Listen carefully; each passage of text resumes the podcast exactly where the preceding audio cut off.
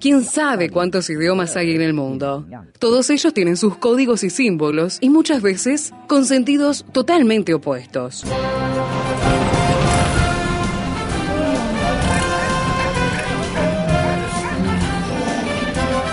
Jungla semántica. Para descifrar las palabras, para entender su raíz, para saber de qué hablamos. Jungla semántica. Nos lidera en esta expedición el profesor Héctor Leites.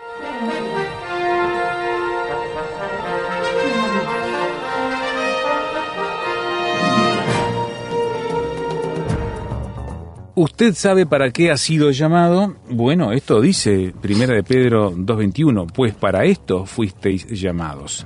Veámoslo nuevamente con el profesor Héctor Leites y avancemos en esta jungla semántica al mirar Primera de Pedro esta carta tan interesante. ¿Cómo estás, Héctor? ¿Qué tal Esteban? ¿Qué tal amigos? Y en el programa pasado de Jungla Semántica habíamos comenzado en 1 de Pedro 2.21 a analizar algunas cositas. Lo primero que estuvimos mirando fue que dice, pues para esto fuisteis llamados.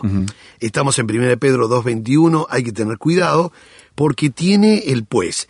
Por supuesto en el griego es un porque, en realidad es un gar, es una conjunción explicativa. Y hay que tener cuidado porque si yo leo el contexto, si es conjunción, eh, tengo que mirar el versículo anterior. Si es explicativo, tengo que ver qué es lo que está explicando del versículo anterior. Y el versículo anterior había dicho, pues qué gloria es si pecando sois abofeteados y lo soportáis, mas si haciendo lo bueno sufrís y lo soportáis, esto ciertamente es aprobado delante de Dios. Y el 21 dice, pues, ese es porque para esto fuisteis llamado. Para colmo, Esteban, no solo tiene un porque, que es el gar, sino que tiene un para. Y el para acá, eh, al estar en caso acusativo, indica un propósito también. Entonces hay que tener cuidado, no podemos decir que nosotros fuimos llamados de parte de Dios para estar sufriendo continuamente. No fuimos llamados para sufrir.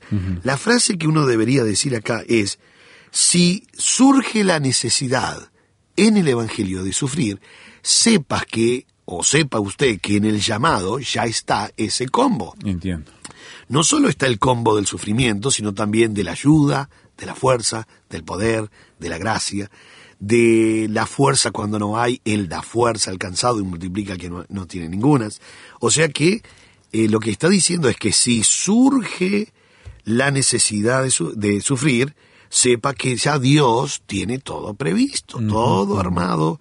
Si bien tiene la lucha y la prueba, también tiene la salida para que podáis soportar. Así dice Primera de Corintios 10:13. O sea que no podemos ponernos nerviosos de decir, Dios me llamó y me, to- me ha tocado sufrir. No, no, no, no, no.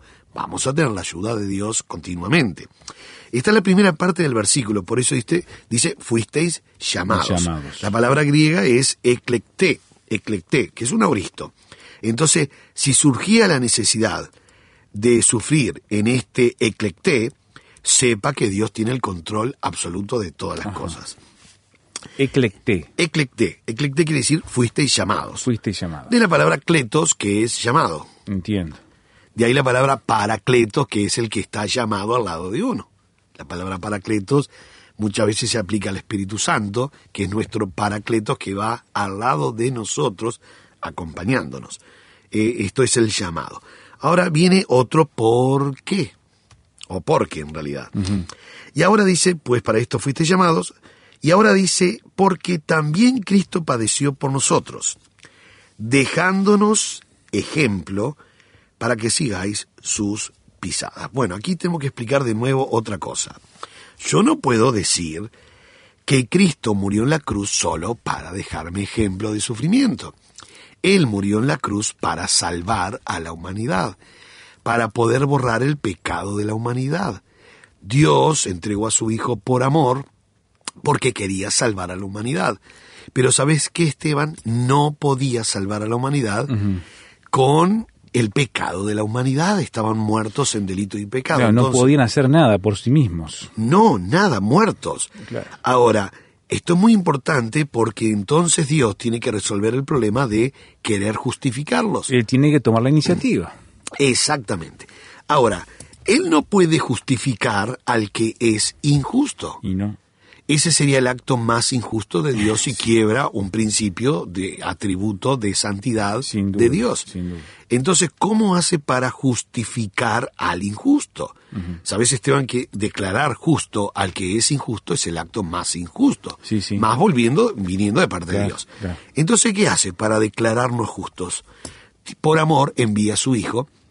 Entonces, el Hijo muere por la humanidad, por el pecado, redime. Que es lo que merece la, la- la Exactamente, porque eh, el, el pecado es justamente es muerte. el acta de los decretos era muerte. Entonces alguien muere en mi lugar, paga mi deuda y coloca de su saldo en nosotros. Entonces ahora Dios nos ve a través de la sangre de Cristo y no nos hace justo, nos declara justo a través de la sangre de Cristo. Nos declara justos. El hombre no puede ser justo por sí solo, no tiene medios. Y cuando dice entonces el justo por la fe vivirá, es la justificación de Dios. Es la que logró Cristo en la cruz. Entonces ahora Él nos declara justo. No nos puede, eh, no nos puede eh, hacer justos por causa de que el hombre no es justo. Entonces nos declara justo a través de la sangre de Cristo. Y ahora, Somos justificados pues por la fe. exactamente. Y eh, de esa manera tenemos entrada en el cielo y paz para con Dios, dice Romanos 5, Sí, versículo 1. Entonces es muy importante este versículo porque no podemos pensar que Cristo murió en la cruz solo para dejarme ejemplo de, de sufrimiento. Claro. No, no, no. Ya Murió. sería una cosa terrible. No, no, pero además eh, estaríamos este, minimizando un sacrificio que era para la humanidad. Claro, sería Eh, simplemente un mártir, ¿no? Claro, un simple mártir que dejó un buen ejemplo de, de un buen Robin Hood en la historia, este, portándose bien. No, él murió en la cruz no solo para dejarme ejemplo. Por supuesto que ese acto de salvación ha logrado también un gran ejemplo. Y ahora vamos a ver la palabra, porque es una palabra muy, pero muy importante. Cuando dice que porque también Cristo padeció por nosotros, dejándonos ejemplo. Acá viene una palabra muy importante, pero sumamente importante, es la palabra este, jupogramón. Jupogramón. Jupogramón. Bien, la palabra, el verbo dejándonos es este, es jupolimpanon. Voy a explicar estas dos palabras porque son muy importantes en este versículo. Cuando dice el versículo, dejándonos ejemplo, Sí. el verbo dejándonos es dejar debajo de, bien firme, Ajá. para nosotros. Eso es dejar. Por eso jupo. Jupo quiere decir, es una, jupo viene de una preposición griega que quiere decir debajo de. Entiendo. Y limpanon viene de leimpo, que quiere decir dejar, o sea, dejar seguro debajo de, y como es un participio presente activo, continuamente nos está dejando ese ejemplo. No es que fue una vez allí en la cruz el ejemplo y después se terminó. No, no, no, no. Ese ejemplo es continuamente para nosotros. Ahora, cuando dice, eh, dejándonos ejemplo, es la palabra jupogramón. Gramón viene de gra gramatiques, gramática. Ahora, ¿qué es gramón y jupó? Es un escrito que lo dejó como modelo debajo de. Ahora, es muy bueno esto porque en el griego es una copia de escrito hecho por el maestro para que los que vienen después copien debajo. Por eso jupó. Es muy bueno. Eh, Esteban, eh, nosotros recordamos las famosas planas que nos hacían las maestras cuando éramos niños. Entonces, la maestra ponía, yo nunca me voy a olvidar una anécdota que es muy importante para mí. Mi maestra me puso, Ajá. yo tenía unos siete años, y en un cuaderno, pero un cuaderno entero, hizo con lapicera, porque el alumno escribía en lápiz en aquel Y entonces, la maestra corrija con la lapicera. y lapicera. Entonces me pone como ejemplo, en letra cursiva muy prolijita, me puso esta frase. A ver. Deseo escribir, deseo con S. Ajá. Deseo escribir deseo con S, porque yo había puesto deseo con C. Claro. Yo a veces veo en las tarjetas de Navidad deseos de augurio y de felicidad y veo deseo con C, y vos sabés que salgo corriendo, no sea cosa que sea la maestra que anda por ahí todavía. vos sabés que... Pero fue muy interesante, porque quiero que ponga atención el oyente. Ella puso en lapicera, en un solo renglón arriba, Ajá. Y me lo puso como ejemplo. Acá está el jupogramón. Jupo es un escrito modelo de bajo. ¿Qué quiere decir? En el griego, un, un bajo escrito de jupografó es escribir debajo, escribir letras o trazos para que fueran copiadas por los escolares. De ahí una copia de escrito, un ejemplo. Entonces, vamos a imaginar este, eh, eh, esta anécdota que me pasó a mí. La maestra pone, deseo escribir deseo con, Con S. S. Yo abajo tenía que rellenar no solo la página, todo el cuaderno. Pajarito. Creo que hasta el día de hoy me duele el dedo de escribir deseo con S. Pero te puedo garantizar que nunca más escribí Deseo con C. deseo con C. Hacemos una pausa y ya volvemos a la jungla semántica para seguir mirando lo que nos trata de decir Primera de Pedro, capítulo 2. Nuestro canal de comunicación, transmundial.org.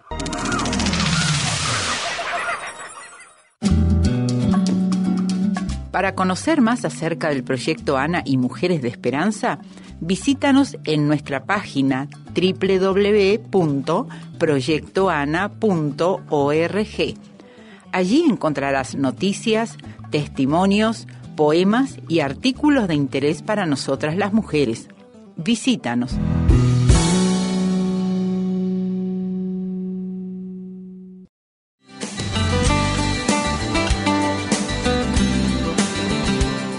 Prepárese con el Seminario Bíblico de Fe, enseñando con excelencia para un servicio eficaz. Seminario Bíblico de Fe.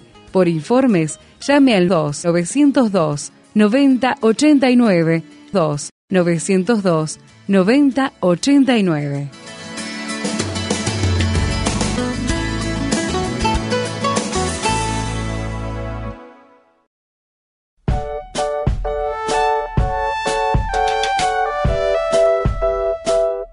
La adopción es una decisión que requiere mucho amor. Hoy le invito a que adopte y done para los programas de RTM Uruguay. Solicite su copia gratuita del plan de adopción por el 091-610-610 o descárguelo en rtmuruguay.org. Adopte un proyecto de RTM Uruguay y comparta la esperanza de Jesús al mundo.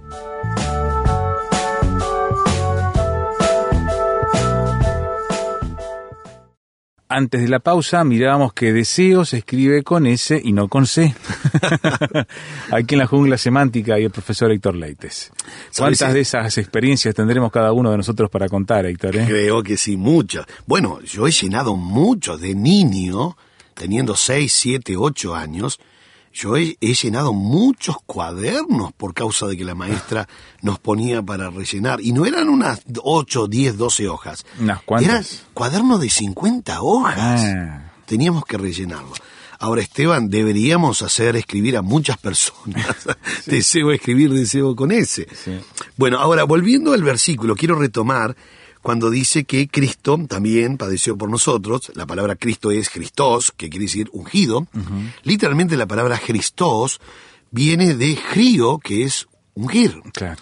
Y Crisma es unción. Por Ajá. eso cuando dice en primera de Juan 2.20, vosotros recibiste la unción del santo, la palabra es la crisma. La crisma. Claro, de ahí sale la palabra Christos, que es ungido. La palabra Cristo no es un nombre de pila, quiere decir simplemente ungido. Es un título, entonces. Eh, sí, es un título, un título dinástico muy especial acá. Entonces, Cristo es Christos, que quiere decir ungido. Y dice que padeció, sufrió, esto quiere decir por nosotros. Cuando dice por nosotros, no está hablando Pedro, eh, Pedro y diez más, sino toda la humanidad.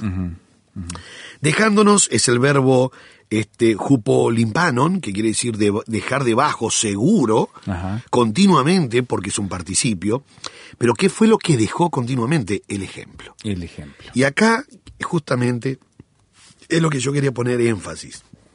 Porque es una copia de escritura para imitar, es una copia de escritura para escribir debajo, jupó. Él me dejó el ejemplo y yo tengo que hacer exactamente lo que él hizo en ese ejemplo. Pedro no quiere decir que Cristo sufrió solo como ejemplo de, de, de- sufrimiento. No, no, no. Pedro está hablando, justa- el tema es el sufrimiento, entonces dice cuando él murió en la cruz, que por supuesto ya Pedro sabe la obra expiatoria, Sí, sí. está diciendo que sí, además dejó ejemplo para seguir. Bueno, Juan cuando escribe, en 1 Juan, capítulo 2, versículo 6, dice que el que dice que permanece en él debe andar como él, Él anduvo. anduvo. Eso es ejemplo. Entonces yo voy colocando, viviendo en este hermoso peregrinaje tal cual como él caminó. Entonces, eso es lo que está hablando del ejemplo acá. Es una palabra muy fuerte, jupogramón. Eh, no es un verbo, es un sustantivo que está en acusativo, que en realidad la etimología sería escrito como modelo debajo. Si yo tengo que eh, dar la etimología de jupogramón, gramón viene, de ahí sale la palabra gramática, ¿no? Sí, sí. Quiere decir, es un escrito como modelo, debajo.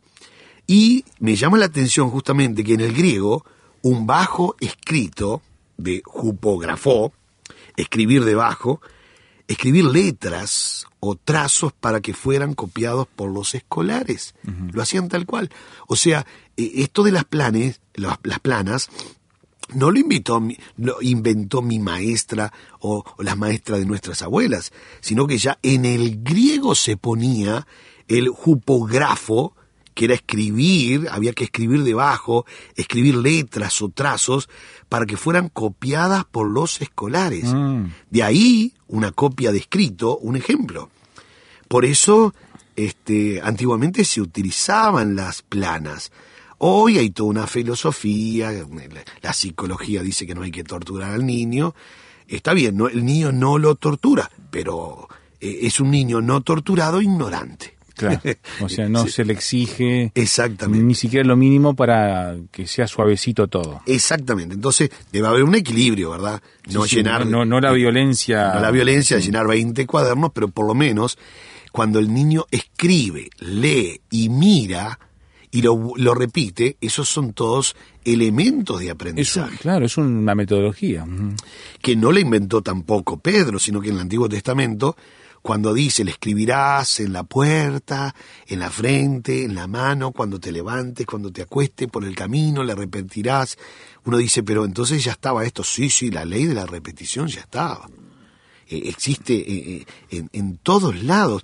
Vos vas manejando en una ruta y encontrás un cartel que dice, tome tal refresco. Claro. Y vos mirás para el costado y hay vaca nomás, ¿no? O sea, no te dice que tome leche. Claro. Pero cuando llegás al pueblo, o al primer pueblo, Sí, claro. lo primero que haces es tomarte un refresco bien fuerte de la propaganda esa que Sí, te sí. pusieron en el camino. Y es una ley de la repetición. Acá es muy importante porque Cristo, eh, en la muerte expiatoria, que redimió el pecado de la humanidad, por nosotros, por la humanidad, también, además, nos dejó ejemplo. ¿Y qué ejemplo? Justamente para que yo copie debajo, ¿verdad? Jupo Gramón. Jupo Gramón. O sea, para que sigáis sus pisadas. Y justamente ahí está la clave de esa palabra, sigáis sus pisadas. En el griego, eh, sigan las pisadas o sigan sobre, es la palabra epacolúcete.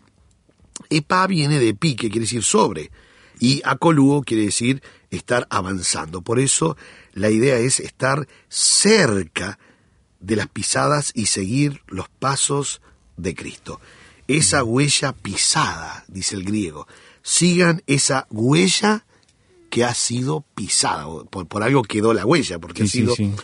Pisada. O sea que metafóricamente de la conducta de Cristo, el camino de su paciencia combinada con su inocencia, esto es sumamente importante que nosotros tengamos presente que eh, este dicho de lo que Cristo nos dejó para los creyentes por sus sufrimientos, no los sufrimientos expiatorios, yo no voy a sufrir para morir, por, por salvar a nadie, no, no, no, no, no.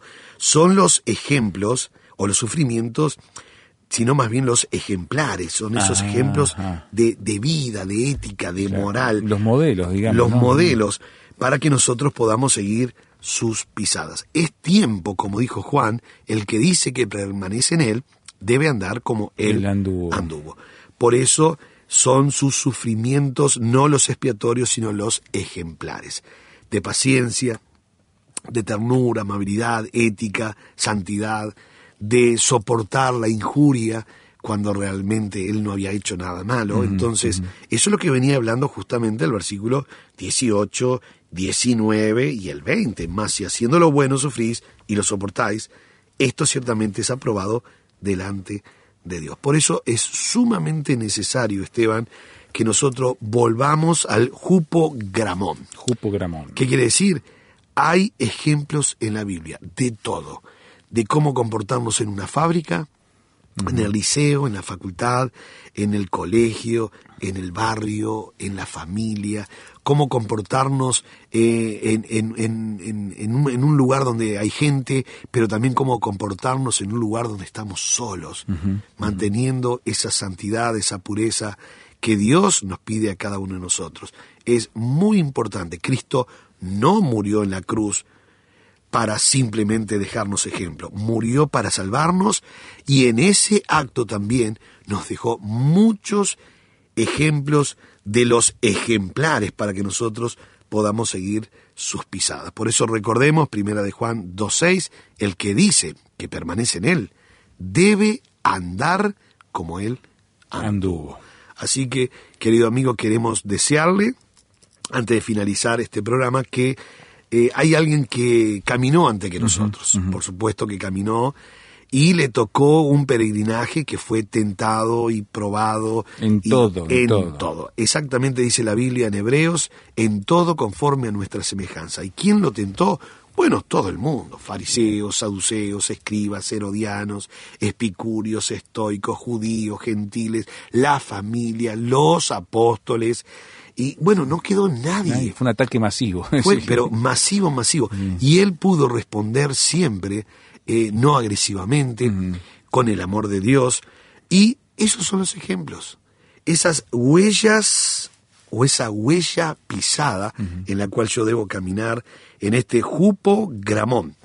Ese escrito modelo debajo en el cual yo vengo después y tengo que hacer la misma letra y lo mismo que caminó, vivió y escribió Cristo. Por eso, querido amigo, que sigamos nosotros haciendo buenas planas, pero ahora de la Biblia, de la Biblia, que podamos copiar exactamente como Cristo caminó y caminar como Él ha caminado. Dios le bendiga muy ricamente.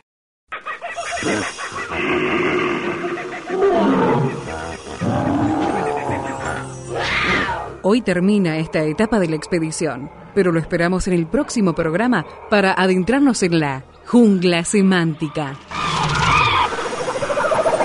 Jungla semántica es una producción del Seminario Bíblico de Fe y Radio Transmundial. Jungla semántica.